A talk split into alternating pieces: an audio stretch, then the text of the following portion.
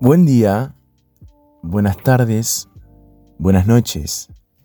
Bienvenidos a un sexto episodio de este podcast, de este programa en el que te hablo no solo de métodos de organización, no solo de técnicas de estudio, sino también te invito a reflexionar sobre aquello que hacemos bien, sobre aquello que hacemos mal. Tratamos de abarcar eh, esos aspectos en el cual, en nuestro día a día, no nos damos cuenta, pero que están y son muy importantes a la hora de entablar una conversación, a la hora de proponerse realizar tal o cual proyecto.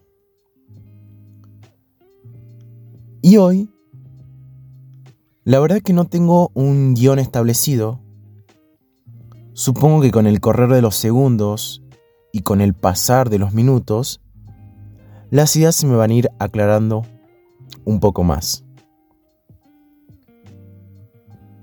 ¿Qué te parece si al día de hoy hablamos de lo que nos cuesta enfocarnos en una actividad?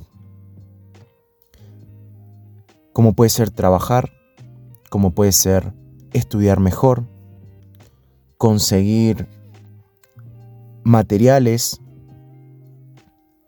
entender algún tema que nos dificulte,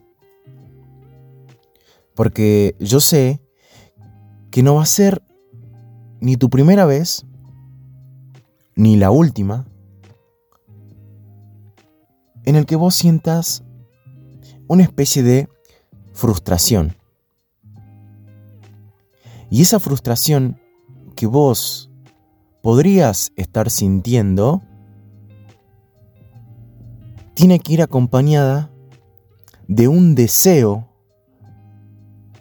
por más inalcanzable que sea, tiene que estar acompañada por aquel deseo que me permita superarlo, superar esa frustración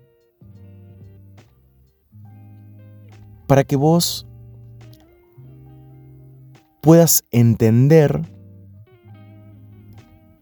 que aunque algo no salga bien,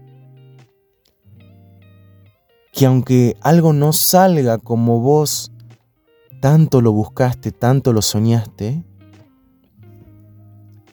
tarde o temprano va a salir. Saliendo de este formalismo, eh, voy a contarte una experiencia, voy a meterte en mi cabeza por un ratito y te voy a contar cómo traté yo aquellos procesos en los cuales reprobamos alguna materia, algún parcial, pero nuestra cabeza dice no nuestra cabeza dice, ¿por qué me pasa esto? ¿Por qué desaprobé ese parcial? ¿Por qué recursé tal materia si yo había estudiado? ¿A qué se debe esa causa? ¿Qué es lo que lleva a la frustración de decir, estudié para nada? Yo tardé en entenderlo, pero cuando lo pude razonar, decidí compartirlo con ustedes, con vos. Porque si de alguna manera lo que te digo te sirve, te ayuda, es porque algo estamos haciendo bien. Entonces te cuento. Bueno, eh, resulta que el año pasado, en el 2019, yo cursaba una materia que para mí era un dolor de cabeza no solo por su complejidad, sino también por su poca relación que yo le veía entre los temas que continuaban, ¿sí?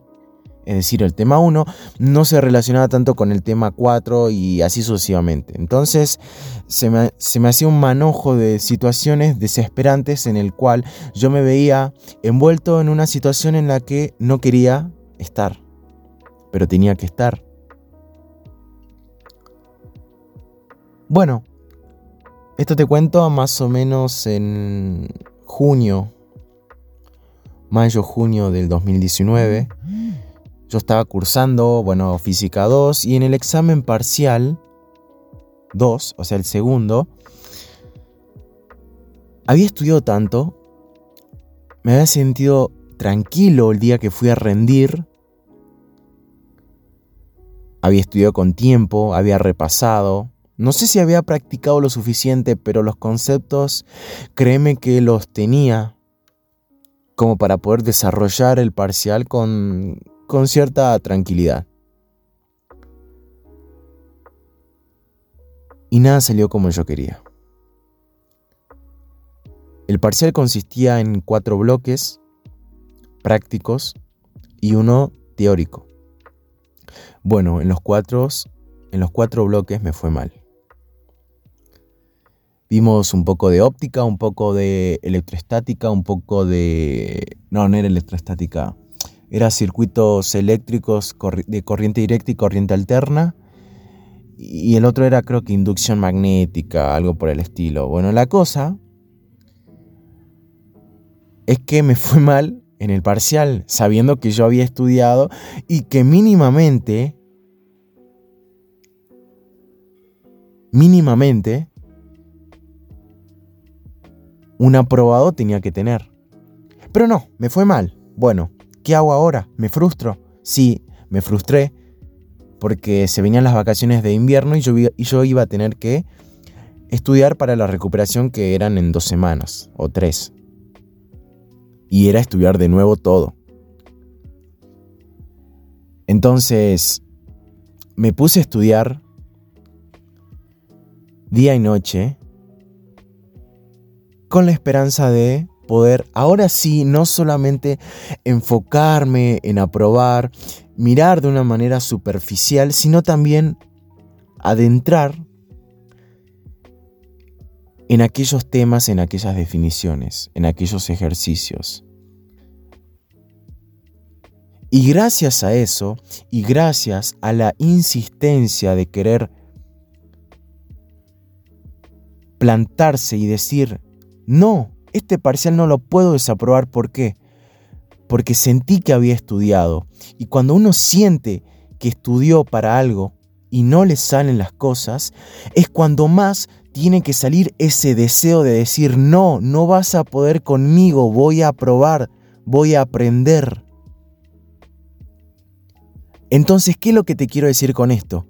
Que no busques, que no busques a tu frustración que no te engañes, que a pesar de cualquier dificultad que puedas tener, vas a salir adelante. No va a ser, como te dije en un principio, no va a ser ni la primera ni la última vez que sientas esa especie de vacío, esa especie de crisis.